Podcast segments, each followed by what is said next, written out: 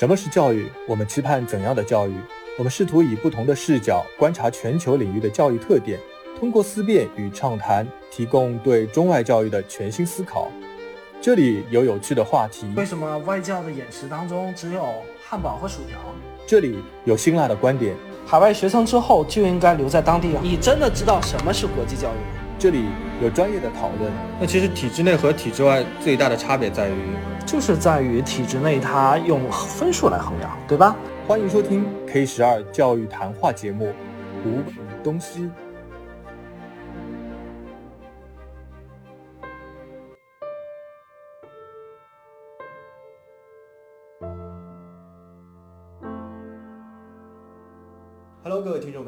好，欢迎收听第一期的《无问东西》K 十二教育谈话节目，我是 Reno，在我身边的话呢是 Johnny 老师。那首先请 Johnny 老师和大家打个招呼。大家好，我是 Johnny 老师。OK，那其实我们这一期的节目啊，是我们正式开播以来的第一期内容。在节目当中的话呢，首先我们想从这个老师为话题，和大家呢来分别聊一下。哎，我和 Johnny 老师两个人是怎么样成为了老师啊？那老师这两个字，其实在中国人的这个心中的话，都非常的意味深长。那我最早听到的话就是“师者，传道授业解惑”。那又好比说“一日为师，终身为父”啊，这些话语的话呢，给人感觉都非常的责任重大。我想问一下 Johnny 老师的话，你在这个自己的心中的话，如何去理解教师这个职业的？这个是让我来聊一下我 从事这个老师的一个 原因吗？因为呃，听众朋友不知道，我们的这个 Johnny 老师呢，他确实真的是老师，而且呢，他不是说尊称他老师啊，因为他确实是教书，而且有这个教师资格证，对吧？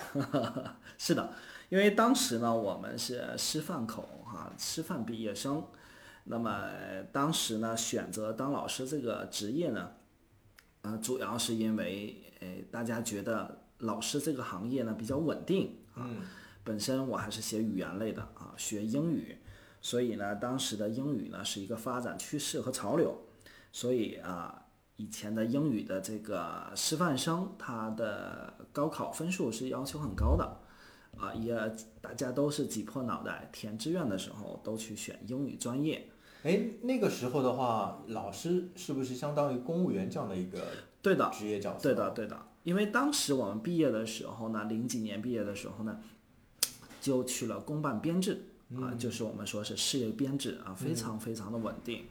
但是呢，那个时候年轻力盛啊，头发也非常的多，又黑又多又浓密。那么呃，就是想一心的把书好好的教啊，把呃班主任好好的做。然后成绩带得好好的，证明自己的专业素质啊能力，所以当时呢就是心气儿蛮高的，从高一一直往上去带啊，把学生都带得好，然后跟家长沟通呢也非常顺畅，因为那个时候你知道了，家长就是说啊，我的孩子交给你了啊，由老师来处理吧，任打任骂，只要出分儿、出成绩就行哈。而那个时候的学生呢。主要也都是啊，没有接触到这些花花世界啊，花花世界的东西，所以呢，那个时候大家还比较哎，大家都是在看看书啊，写写作业啊，问问题啊，是吧？老师解答都是比较单纯的一个环境。嗯，当然也会涉及到一些周边的一些问题，比如说孩子成绩下降，心理出现问题啊，家长焦虑，成绩太低，考不好大学的问题，还有这个。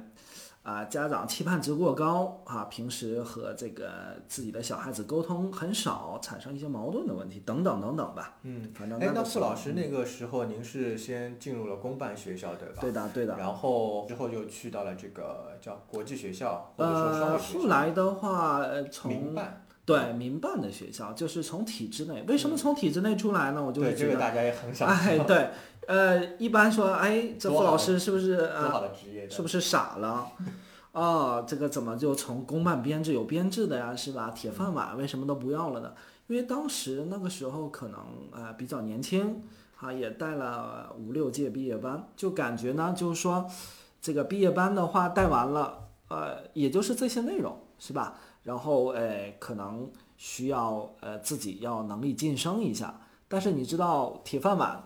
就是铁饭碗啊！你今天能够预测到你五六十岁的样子，然后你讲的永远是那些，然后也就是每年在刷题，啊、每年在接触不同的学生和家长。嗯，所以当时呢，除了体制之外，想更加体验一下其他的一些教育的一个大环境是什么样的其。实就是对自己教师生涯的一个再提升，对吧？对对，就是想提升自我，嗯而不想墨守成规，天天讲一样的东西啊。嗯所以就到了这个民办，民办的话呢，啊、可能和体制是有很大的一个差异性哈，嗯就是，呃，学生和家长，呃，他的一个诉求就更高了，对吧？啊，就是个性差异化，是吧？而不是说公办体制内肯定就是学校说了算，对不对？那么民办学校呢，很明显，家长和这个学生是个主体，嗯啊，然后老师呢是要，呃，各方面都服务好家长和学生，嗯然后成绩也很重要，对吧？嗯，嗯，哎，那傅老师，你这个之前想要去从事教师这个职业，是不是会受到家庭的一个环境影响？比如说对，你爸妈是不是也当老师？哦，对我妈妈本身就是 高中的语文老师，哦，真的啊？所以呃，这个呃，可能受到家庭的一个熏陶。第二个就是说，想成为老师的原因，就是因为当时铁饭碗比较稳定啊、家人也说啊。啊，稳稳当当是吧？啊，你这就是受到家人的熏陶还是训导啊？没办法，就是说当时那个大环境和现在改听妈妈的话是吧？第二点呢，就是，呃呃，做一个老师呢很稳当，嗯但是本身呢那个时候就很拼也很冲，那你自己有没有想过不当老师或者做其他的之类的？那个时候就一心想把老师当好，因为就想把我的孩子教好，这也是我的真心话。就是我做了这一行，也很喜欢当老师，并不是说非得是家长逼着我。所以当时呢，就是本身我喜欢，也可能是受了这样的一个熏陶，加上一个大环境对英语的一个诉求嗯和这种需求。嗯嗯，所以您当这个老师的话，其实就是自己也比较喜欢，再加上这个家长对的对的啊，顺理成章的这对的对的，嗯。哎，对，那我们这个后来你去到了这个民办学校之后啊，然后又去到了是是国际学校吗？有点乱是吧？所以呃，国际学校呢的话，就是说我们说是完全抛开了体制内的东西，嗯不以分数来衡量学生，嗯啊，然后呢是综合锻炼学生的一个素质。嗯那么我就是刚好有这样的一个机会，和一个学术校长呢共同去学习，然后从最基层的，也是从班主任呐、教务啊啊一起做起，然后呢沟通的都是我的孩子们。后来就成了班主任了，是吧？对，比班主任再高的是什么？叫教务嘛？啊、不是教务，就是班主任的上边呢，应该是教学啊、教学处和德育处是吧？啊、哦我们一般说学生处就可以了。哦那么在这个地方呢，就是我接触了每个孩子，又是不一样的啊，成绩就是参差不齐了。嗯啊，体制内我可能是教实验班，都非常的哇哇叫，是吧？嗯那么民办的话，可能就有差异性，但是差异性也并不是特别明显。嗯，但到了国际的话，真的就是每个小孩子都有他的个性，每个小对每个小孩子他也都有他的一个特殊性。比如说，有些小孩子他很有天赋，在艺术上画画呀，有些就弹钢琴特别厉害，嗯是吧？有些呢，就是说他的思维特别敏敏捷，呃，有的小孩子我就碰到是特别善于演讲和沟通、啊，就比较多样化。对多样化的学生就会让我想到这个早期像韩寒的这种偏科生啊，对吧？哦，对其实，在那个大环境下，他这种偏科可能不是很好，但是对如果在一个个性化的教育环境当中，呃反而是能够找出它的一些优势，嗯嗯对吧？啊，那这个节目当中的话，其实我也想和大家 聊一下，呃，这个我怎么就成了老师了？其实傅老师，呃，其实 Johnny 老师是正宗的老师啊，我呢其实是打 打双引号的这个老师。那我之前的话其实是做了三年的这个纸媒啊，这个杂志媒体。那当时的话呢，也是做一些这个建筑设计师和艺术家的一个采访。那呃，其实这个呃，后来机缘巧合来到了这个学校之后的话呢，在这个上海的一所这个双语学校里面，是作为这个非教学人员。哎，但是很巧的是，在媒体的 时候呢，你知道大家这个乙方啊什么都会叫媒体老师，对吧？对。然后到了学校之后的话呢，这个学生看到我，他不知道我是某某教教书的老师，但但他都会叫老师，对吧？嗯久而久之，他们叫老师，哎，觉得这个叫的也这个美滋滋的感觉，很亲切。对，很亲切。然后就觉得，哎，学校里面的这个呃教学啊，和这个嗯师生关系啊，以及他的这个课程的一些特色啊，等等的，都挺有意思的。这个教育的这方面的东西啊，再加上的话呢，正好也是因为自己有了孩子啊，作为一个家长而言的话，嗯，也会对这个教育整个 K 十二的教育产生一定的这个兴趣。那现在大家其实都知道，我们的这个呃教师和家长的关系啊、对有一点点的这个紧张啊。我对我，们最近的话是网上也看到一条消息，说百分之六十一的这个教师出现了这个焦虑的症状，啊、这个我也有发生过焦虑啊。OK，，嗯，嗯，然后呢，关注这个教师心理健康，什么刻不容缓，对吧？对对。那我看了那条消息，它是从三点啊，回头的话，这个我们 Johnny 老师可以跟大家分别来阐述一下这三点啊。它上面说的是说，第一个，这个教师的压力很大。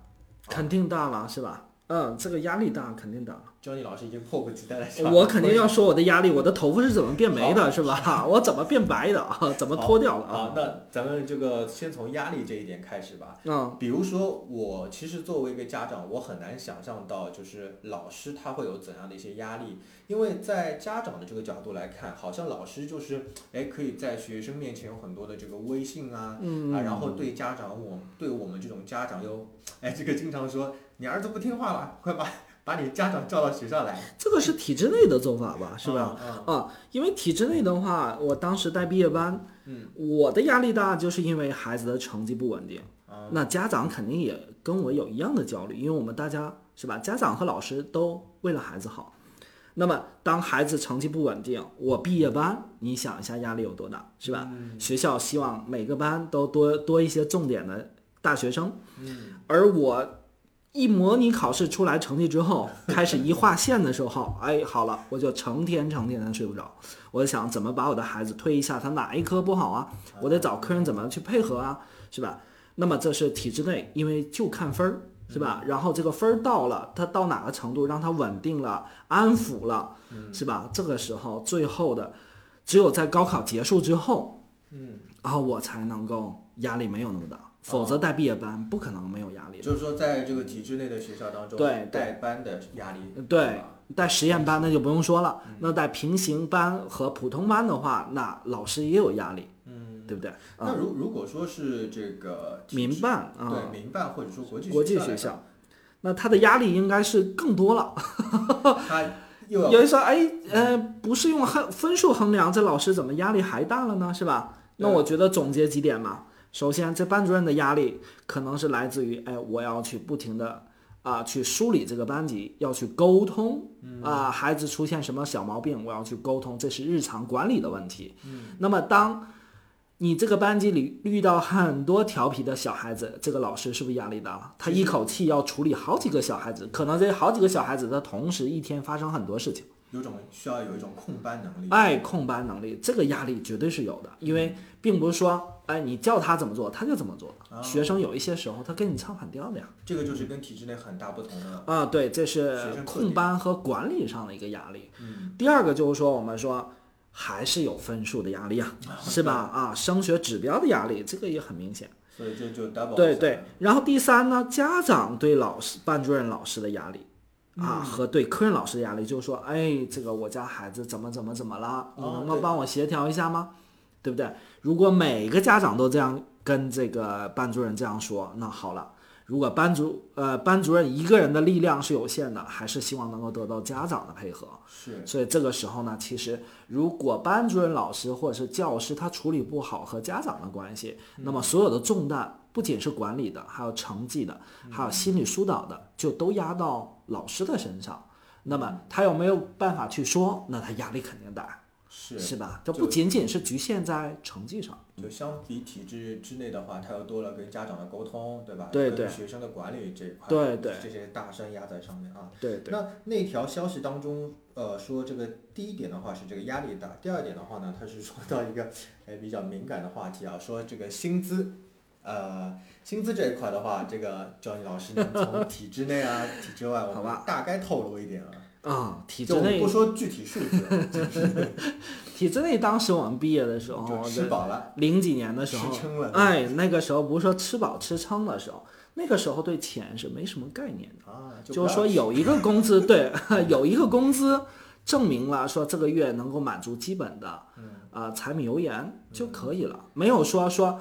呃，我要为了挣钱，我要多获得点钱，怎么怎么样？那个时候的人的想法是比较简单的，啊，那是一个只吃草就能挤奶的年代啊、可以这样说哈，大家就是说一股脑的，就是说真的是热爱这个教师这份呃这个行业。是七零后的，我是八零后，你把我说成这么老，八零后，对对，对，所以八零后其实呃他还是有一些对呃对对生活的热爱，热爱，哎热爱，还有一一些热忱呢、是吧？对，有一些追求的啊。多好，那么等到了这个民民办办和国际学校，那么工资就是相对应的提高了一些。嗯那么就是说您，呃，有比如说班主任的津贴可能会有更多了一些，是吧？而且哎、我我很好奇八卦一个，因为这样我们不能很说很详细的，不太方便那种，对对对其他老师也不太好，也不太公平。对。那我就想说，我们的这个老师啊，他在工资构成上面是怎么样？就我很好奇啊，就是有些老师，嗯比如说疫情期间，嗯，对吧？那你不上课了，他还能拿钱，这个呢，要每个学校的具体情况又不同、嗯啊。那我们正常，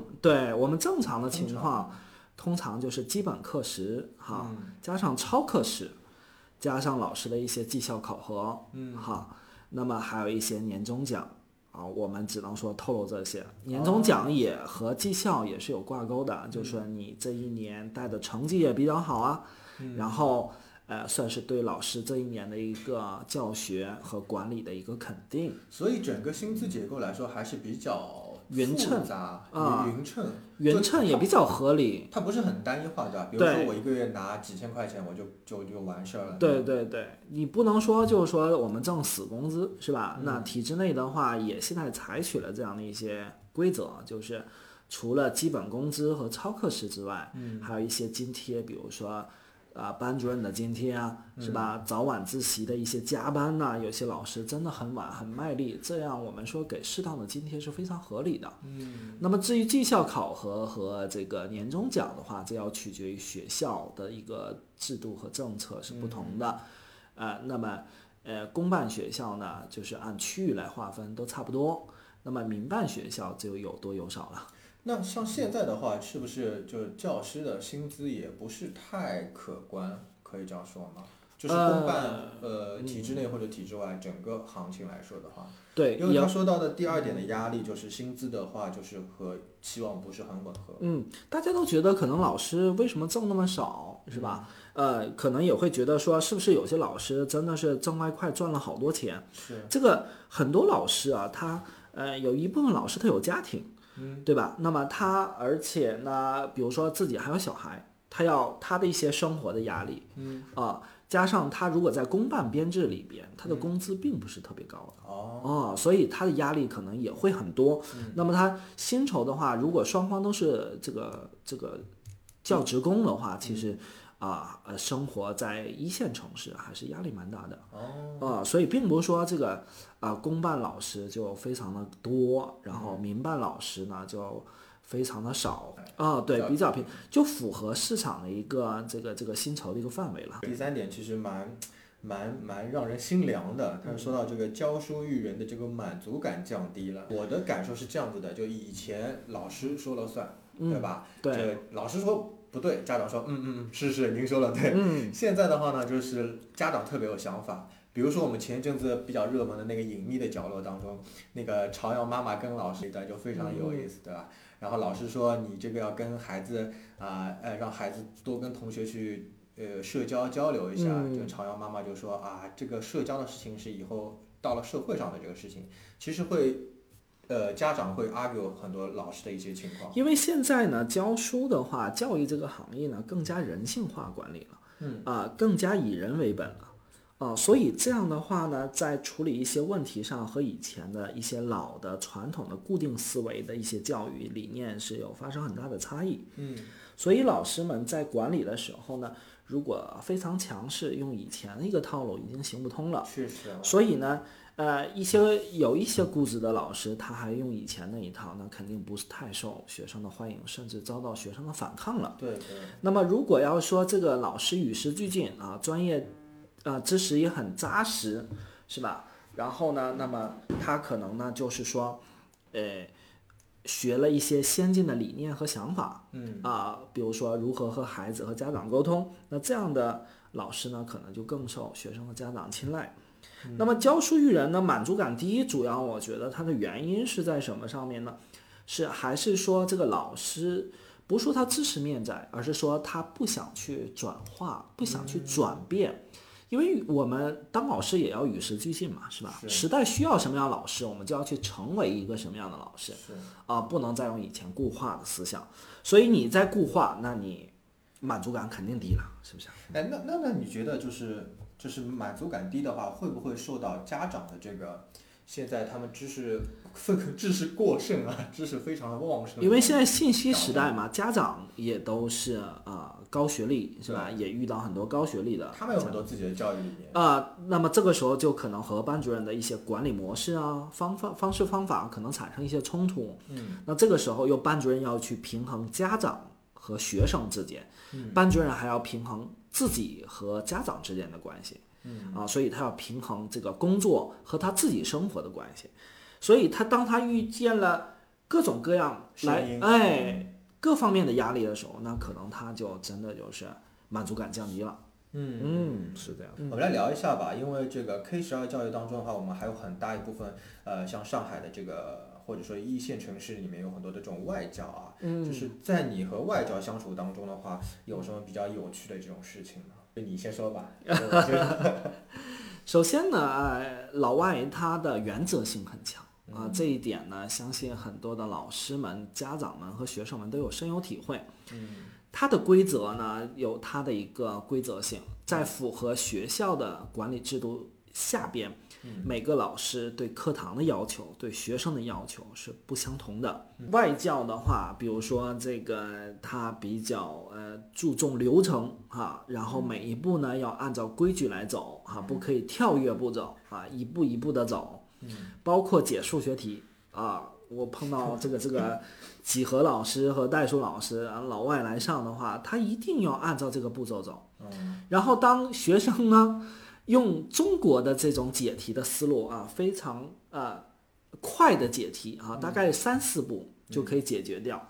那么这个老师就在现场就会很犹豫，对，崩溃了，你知道吗？呃，哎，竟然还有这种解题。哎，对，然后他说，哎，不对呀、啊，这个逻辑是呃没有按步骤和流程走啊，是吧？嗯他左边啊是他的一个解题思路，右边是学生自己在黑板上演算的一个思路。嗯那么啊，这个时候的课堂呢，我觉得真的就是非常开心的一个课堂了，就是不仅外教也学到了中国学生的一个解题方法，那么呃，中国学生也体验到老外在教学上他还是按部就班，然后有他的逻辑和他的一个层次感的，而不是说跳跃步骤啊。解题哈，嗯，那么老外的一些发生趣事的话，呃，还有很多啦，比如说他，呃，比如您合作过的这个外交当中，对对对，呃，老外就是比如说不穿校服，这个是不穿校服哎，非常的就非常的痛恨，啊？不是，你是说他痛恨学生穿校服，还是他就是说他不穿校服的话，老外是很啊、很见到就说你的校服呢，回去去拿。哦哦，那这个时候学生就说我的校服在宿舍里，今天忘带了。嗯然后老外就会跟他就校服这个事情会先教育一番，嗯，啊，用英文啊说穿校服的重要性其实还是那种秩序感啊，对对规则和秩序性很这个强烈嗯啊，而且呢，我们上次我们也是也有聊过这个老外啊，他特别喜欢汉堡、薯条，为什么呢？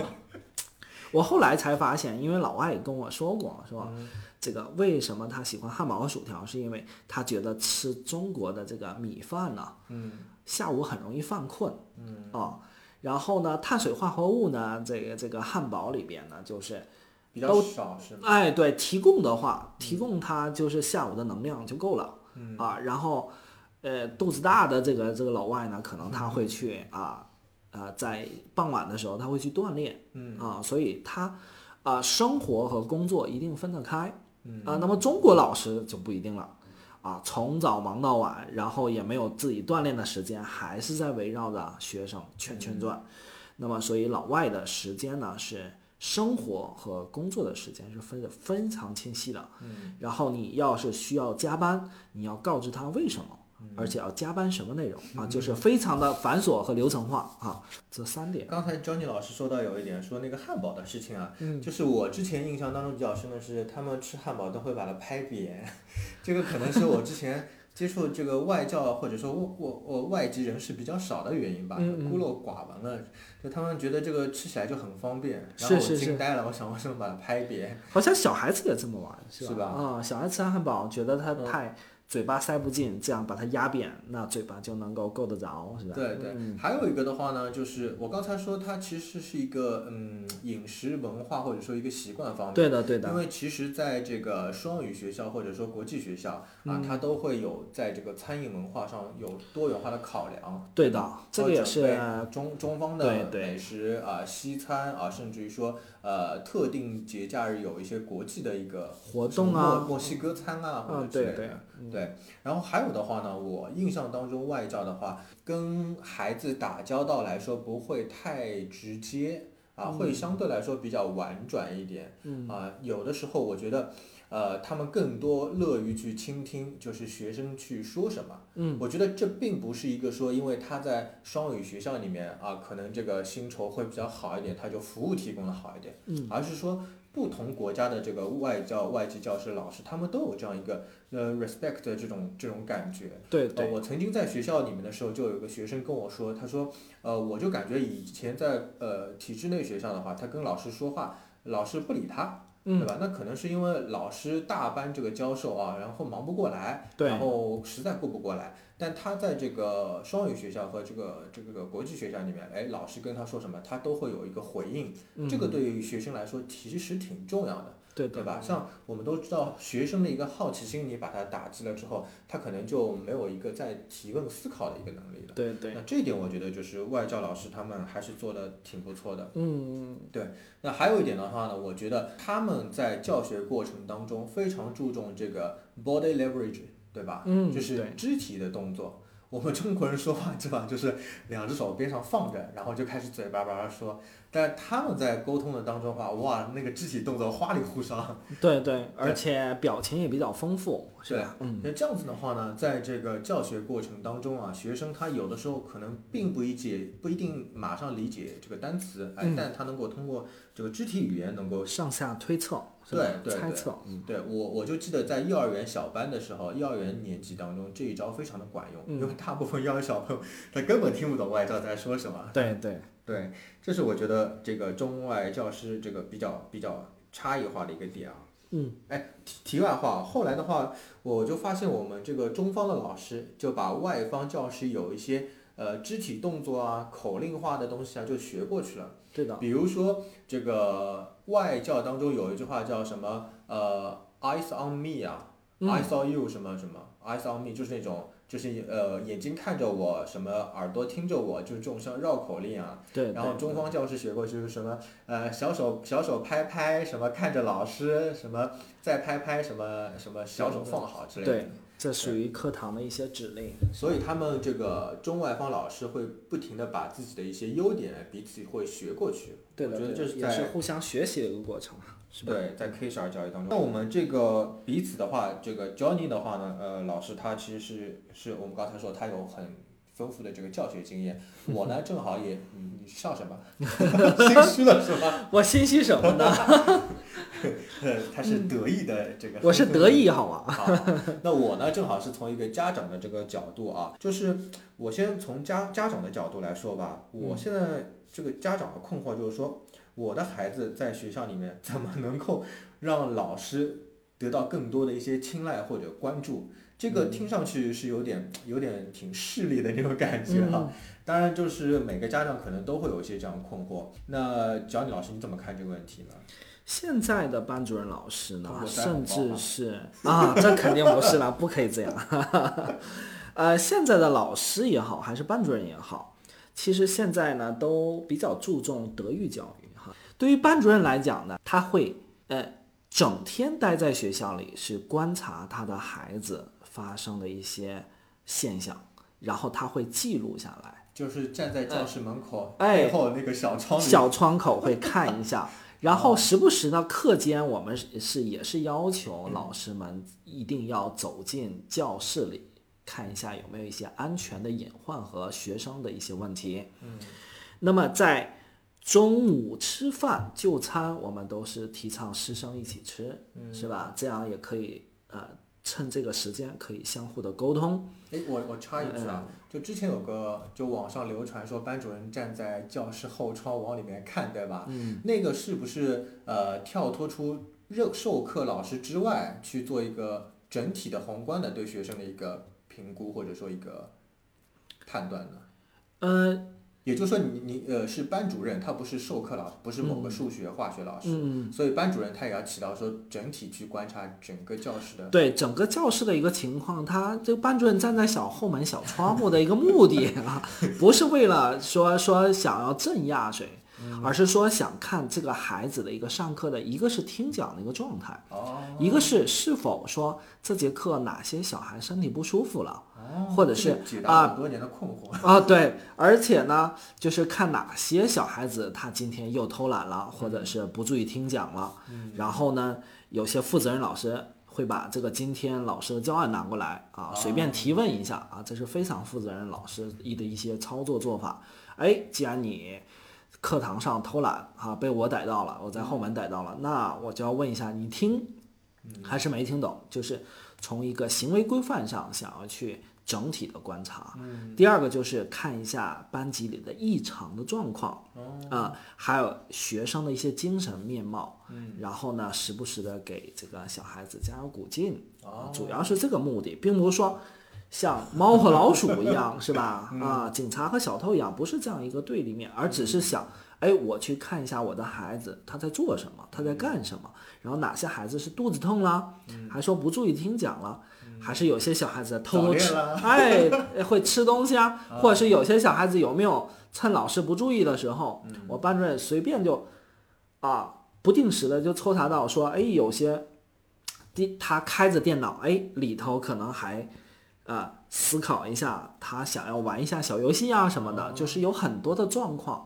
就是如果他是一个非常负责任老师，他会每节课都会时不时或不定时的去抽查，或者是课间中午或晚休的时候会出现。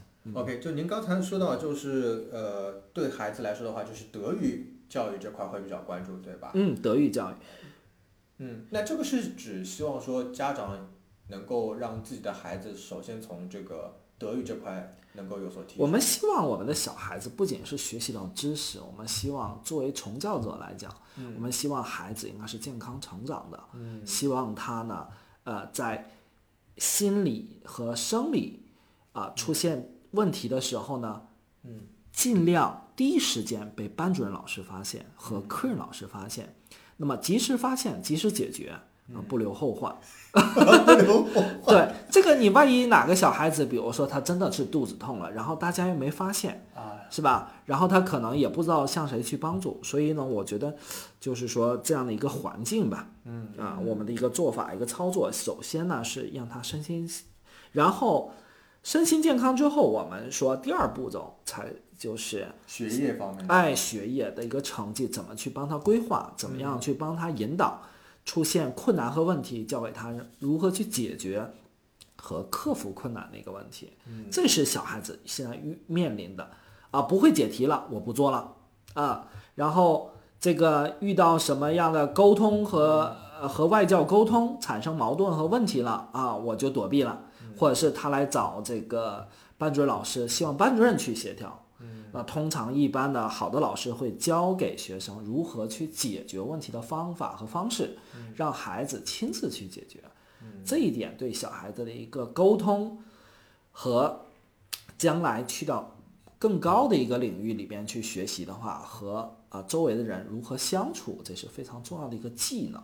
不仅是知识的一个沟通和询问和解答的问题，而而是在这个过程当中形成一个互相互动和互相理解，站在他人的角度上去考虑问题这样的一个方式方法的问题。嗯，我突然又想到一个，这个可能家长会比较关心的一个问题啊，就是说这个呃，在和老师沟通和打交道的过程当中啊，就说哪些问题其实老师比较讨厌听到的，讨厌家长去问到的，那哪些问题的话呢，是呃家长其实更多的应该跟老师有展开交流的呢？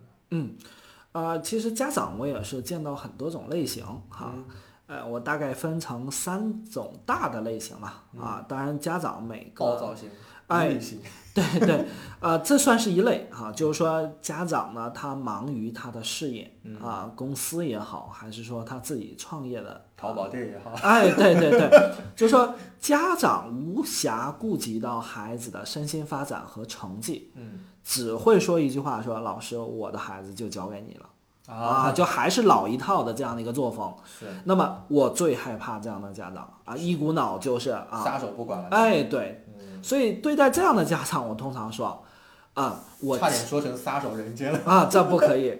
就是说，我们不放弃任何一个孩子，但是我会在同时会把家长和孩子呢叫在一起，嗯。啊，呃，小型的座谈，就是我会告诉家长需要配合我这个班主任或者是我这个老师啊，需要配合我哪些德育方面，嗯还有成绩方面啊，还有其他的软实力的一些东西。那么这样的一类家长，我会让他协助我做，而不是所有的事情都由我来做，那我得累死了，对不对？所以我还是希望这一类型的家长呢，能够多支持老师们的工作，多协助班主任老师去共同来管理这个孩子的德育也好啊，成绩也好，还是软实力也好。那么第二类家长呢，就是说，知书达理型的，哎，知书达理型，就是呃懂得特别知识渊博，然后对自己的小孩子呢照顾的无微不至，然后也规划的清清楚楚，也知道每个节点做什么，然后对自己的孩子要求的非常的高。那这样呢，这种会比较受老师欢迎吗？这种类型的家长，但是后续产生出来一些问题，就是他太细致了？太细致了之后呢，他会把小孩子逼疯了。嗯，那这个时候呢，我就又要去沟通小孩子的问题，也会去呃告诉家长要适当的放手这个孩子，让他去呃还是要多倾，让家长多倾听这个小孩子他的真实想法，而不是按照你按部就班的，嗯，对不对？啊、这是非常可怕的。那么呃这一类的孩子呢，也是我关注的对象，家长也会慢慢的去啊、在这个家长和学生沟通群里去引导啊，双方应该怎么做，就是适当放手，嗯是吧？啊，不能全程细节全部操控和把控，啊，这个是对于自己的压力也很大，是对孩子压力也很大。那么所产生出来就是家长和学生都出现问题了，然后我就要都去崩溃。都崩溃了，然后之后我最后崩溃的是要两个都要去沟通，那么这样又产生一种协调。那么第三类家长，你应该也知道了是什么？第三类家长就是比较和谐完美的那种家长嘛。嗯你刚才说的就是比较偏两极化，一种是什么都不管了，对对还有一种呢又是管了太多了，对吧？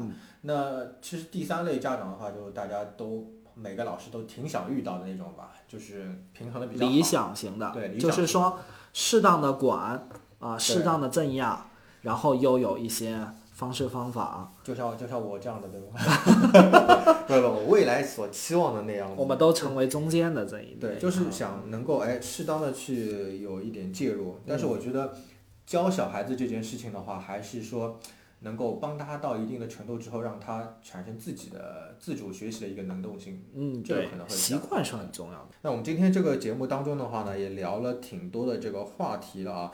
我们接下来的话呢，还会有更多的跟 K 十二教育相关的这个内容啊，在今后的节目当中，也有可能会邀邀请到一些重量的一些嘉宾。好的呀，好的呀，嗯。我们这个节目最后啊，Johnny 老师给这个未来的老师也好，或者说家长也好，我们先送上一些自己的建言吧。嗯，比如说先老师吧，好吧，那就是你我的后辈，不能说后辈是同行们，就是说从事教师这个行业，首先要有对这份行业的情怀了。啊，这应该是你要热爱这份岗位，是吧？热爱这份岗位。第二个就是要激情饱满，去感染你周围的同事也好，还是学生也好，还是家长也好，只要用心沟通，那么你有这种激情，那么一定会啊，周围的人会受到你的感染的。嗯啊，从教走。那么呃，第三点呢，就是从教者应该不断的提高自己的专业水平，嗯啊，不断的晋升和学习，与时俱进啊，尤其是多媒体这一块，啊，信息操作是吧？信息量非常巨大，要多学习。嗯呃，第四点呢，就是我觉得应该多向呃一些呃资深的一些老教师学习一下有效的啊比较实操的一些教学方法。哎方法论呐、是吧？啊，教育教学管理的一些啊模式啊，是吧？有一些还是我们说姜还是老的辣嘛，从他身上，我们再结合自己的一个教书育人的特点，啊，把好的东西啊揉进来。呃，如果给家长的建议的话呢？给家长的建议，我当然希望老师还要说嘛？你刚才说了四点，我觉得可以说四十点。可以的，可以的。那么对于家长来讲啊，我完全能够理解家长的一些呃用苦良心，真的吗啊，能够理解啊他们的诉求，你不是还没孩子吗？但是我能理解家长的诉求。我天天能够听到家长怎么样，帮帮我，救救孩子。哎，救救孩子啊，或者是说，你看我家孩子都这样叛逆期，该怎么怎么办所以我觉得家长呢，首先是啊、心态要摆正，是的，啊。啊，心态要端正，然后呢，要多和孩子沟通，啊，多向呃班主任老师，尤其是他的任课教师，多去询问他的一些学术表现呢、嗯课堂表现和其他软实力的一些表现如何在校的。那么啊、所以家长在学校应该多和呃授课课程任课老师沟通，嗯还是班主任呢？通常是我们会呃每个学生呢拉一个群，这里边就有他的一个语言学习的，哦有一个班主任的，是吧？还有一个升学指导的规民划的。民办还是体制内的做法？就是呃，民办和国际现在都有这种操作，就是家长这种一对一的沟通群。嗯那么小孩子在这里呢，也可以抛一些问题啊，嗯啊，然后大家互相讨论，或者是有一些起到共同监督和管理的作用，嗯而不是说家长成为旁观者。我们更希望家长成为参与者和协助者。所以现在有一句话很流行，叫家校共建，对吧？对对对。然后把家庭、学校和学生比喻成一个铁三角的一个关系。对，所以呢，给家长的第一条建议就还是说，希望家长啊、心态要好。这心态要好。第二就是说多与班主任啊，或者说啊对对授课老师多多沟沟通啊。第三个，家长也要与时俱进，也要多学一些先进的一些文化呀、理念呐啊一些方法呀，尤其是和孩子的沟通的一些在家沟通的一些问题，啊，不要什么事情都一味的去觉得找老师。哎，对，找老师。那么自己呢要去善于观察，但是也不要把孩子逼得太紧。是自己也要早一点把奥数给学起来。对对对，好，好的，那我们这一次的这个节目呢，其实聊的呃挺欢畅的，我们还有很多的一些干货和内容啊。嗯接下来在未来呢，也会和大家陆续来分享。随着八零后甚至九零后一代对家庭教育的重视啊，相信老师这个职业呢也会啊、越来的越难啊。一方面呢要处理好这个家校关系，一方面要提升自己的能力啊。但我们呢也真心的希望啊，家长及社会给老师更多的一个宽容和信任。嗯，同时呢，提升老师的各种待遇，对吧？那在未来呢，我们相信还会有更多前仆后继啊，热衷于成为老师的人啊，在这个未来的中国教育当中为自己尽一份力。好的，那这一次节目非常感谢我们的 Johnny 老师，呃，我是 Reno，拜拜拜拜。